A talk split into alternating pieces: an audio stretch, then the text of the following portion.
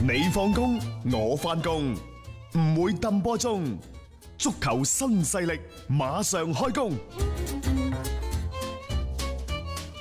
接住呢，睇西班牙甲組足球聯賽方面嚇，皇家馬德里呢，最近都遭遇咗一個頗為之尷尬嘅境況。嗯咩事情呢？原嚟呢，就呢班波嘅身價同一年前嘅二零一九嗯年九月相比，德國轉會市場俾出嚟嘅嗰個所謂嘅價值啊，佢哋係從舊年接近十二億，具體咁講係十一點九億嗯歐元嘅身價。嗯，舊年啊，九月份係啊舊年啦，跌到去今年九月份得翻八點七七億，亦就 話嘣一聲三點一幾億唔見咗喎，只係一年啫喎。好然之後咧，呢、個所謂嘅八點七七億嘅身價呢，仲未計減埋嗰個列古龍嗯同埋啊巴巴爾爾未走嗰陣時計嘅。如果佢兩個走埋之後，又唔見得大五 千。都都正常嘅。你諗下點解咧？因為舊年佢哋投入咗咪成三個億但係嘅，仲有啊，因 為啊冇錯啦，誒嗰啲全部夏都薩下，特可能而家得翻全部都下三滑嘅千萬啫。全部下滑嘅。好啦，仲有呢，就係、盧卡祖域都可能要走，盧卡祖域已經講咗啦嚇，嗰、場波佢哋上週末咪零比零打平皇皇嗯家家蘇蘇斯斯達達嘅，嘅，然之後盧卡祖域咪上唔到場嘅，啊嗯，佢呢就喺自己嘅社交媒體嗰度 show 咗一啲訓練，哇！你睇下嗰啲波射到腳腳精 準，射到砰砰聲咁樣都入唔到去，嗱、呢個時候你要講啦，啊，即係當然啦就誒、呃光頭佬斯丹終於係送走咗巴爾。係啊，但大家即係尤其西班牙當地有啲媒體，啲親皇家馬德里啲媒體，我唔知點解開始咧，慢慢慢慢對對呢一個巴爾誒、呃嗯對是但，對斯丹嗯頗有微詞。嗯，佢話其實喺呢一個嘅嗯斯朗走咗之後，你再睇翻你靠其他嗰啲人根本上冇咩太多嘅突破。嗯塔賓森馬嗯唔係好掂當嘅喎，年紀又大啊啦，嗯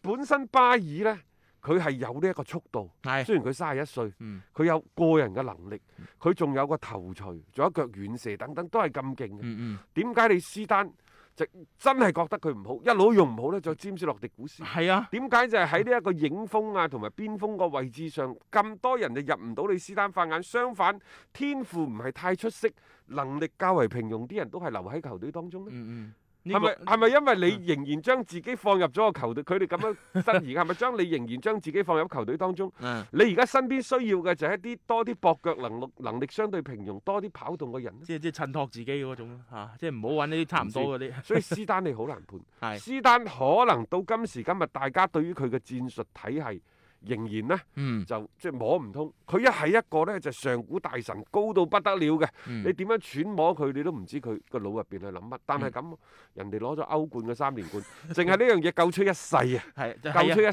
世。冇邊個教練做到喎？你而家所有咩格迪奧拿、摩連奴、你得高唔得普，啊你威啦嘛！你得唔得？你哋幾多年冇攞過歐冠？誒，你哋攞過幾多次歐冠？你哋有冇試過三次連續去攞歐冠？即攞係嗯唔到我唔好唔講嘢。唔好唔唔誇張講係嘛句，我覺得誇張講句，可能近百年都好難做得到但。係點解偏偏喺一啲所謂嘅著名教頭俱樂部嗰度，係，即係光頭佬斯丹，佢唔成日係想躋身過去都未必得。佢又唔好似唔係話仲有前列嘅啫。啊啊，，仲有啊，嗯，即係大家都好去欣賞誒格調拿、高係普係啊等等呢啲人嘅戰術啊，啊，佢戰術大哋嘅師戰術嘅思想係套路係乜嘢？嗯但係好似斯丹嗰度冇咩人研究呢啲嘢，成日都話佢 SJBL。就係玄學啊，好聽係玄學啊，係啊咯係咯，唔好聽就係你頭先講嘅嗰種咯，即係反正自動波。啊， 總而家呢，就巴爾走咗啦，啊但係巴爾嗰啲比賽嘅態度或者係對嗰啲態度，嗰條友又好精，反正將所有啲火燒咗喺斯啊所以丹我咪嗰度佢係帶佢係帶咗個頭出嚟，而家所有啲球員啦，可能真係有啲咩問題，有啲咩唔開心咧，嗱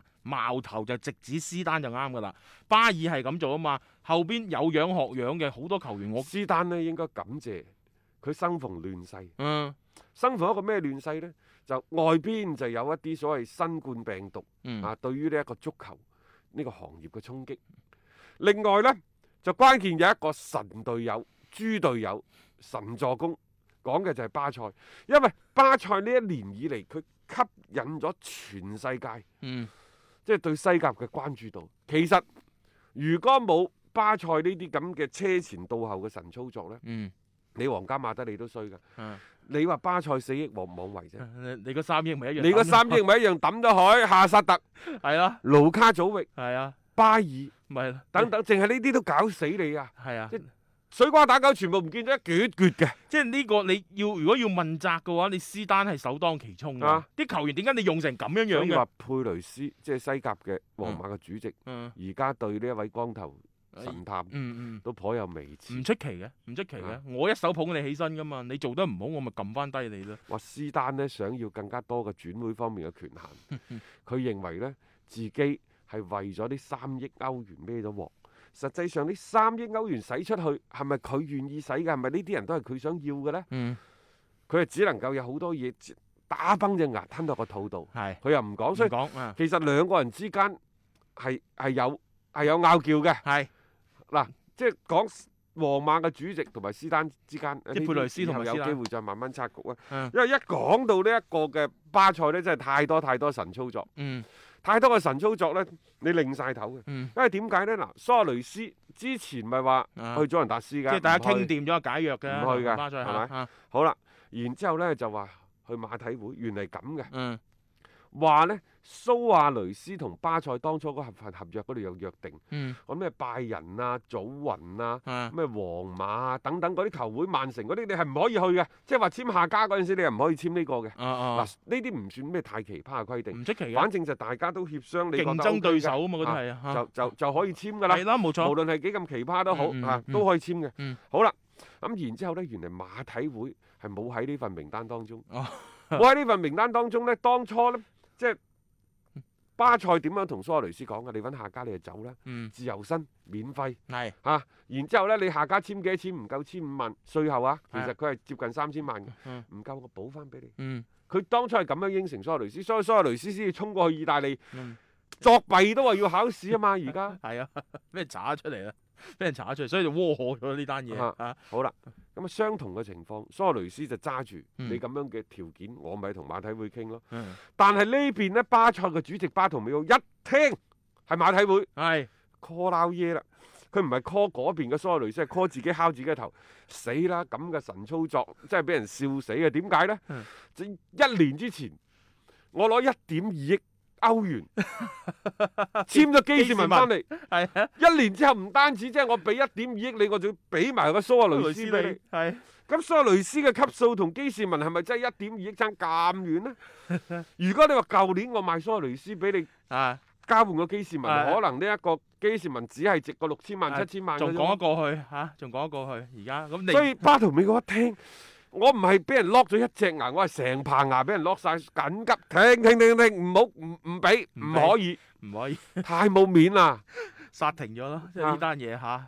咁咪但如係果蘇亞雷斯就唔制啊蘇亞雷斯梗唔制啦喂，蘇亞雷斯包括佢團隊話馬上要召開新聞發佈會，要炮轟巴塞。係所有啲嘢我冇違規喎、係啊所有啲嘢我都係遵守契約精神喎、嗯點解你唔俾我做？你想我點樣？係啊？你佢而家話巴塞勒令蘇亞雷斯必須喺未揾到下家之前參加球隊嘅訓練。喂，大佬，我已經揾到咗咯係啊，你又你又唔俾我去轉會，哇！呢、個真係真係即係巴塞嗰啲嘅操作咧，真係匪夷所思啊！你見到吓好多嘅事情，你覺得係好簡單嘅事，一同巴巴塞一套埋落去咧，你會感覺係突然間多咗好多嘅一啲故事啦喺裡面嘅，真係令到大家幾啼笑皆非嘅一種情況喎。咯。話點解巴圖美奧咁火滾呢？就因為佢正喺參加呢一個所謂嘅。嗯誒、西班牙足協嘅全員大會嗯會議結束咗之後，先至知道蘇亞雷斯即將免費前往馬體會嘅消息。啊，當即呢就係、生蝦咁跳，聽到冇可能啊！停停停停停，唔即得刻停。你揾個第間啦， 馬體會我又唔俾你去嘅。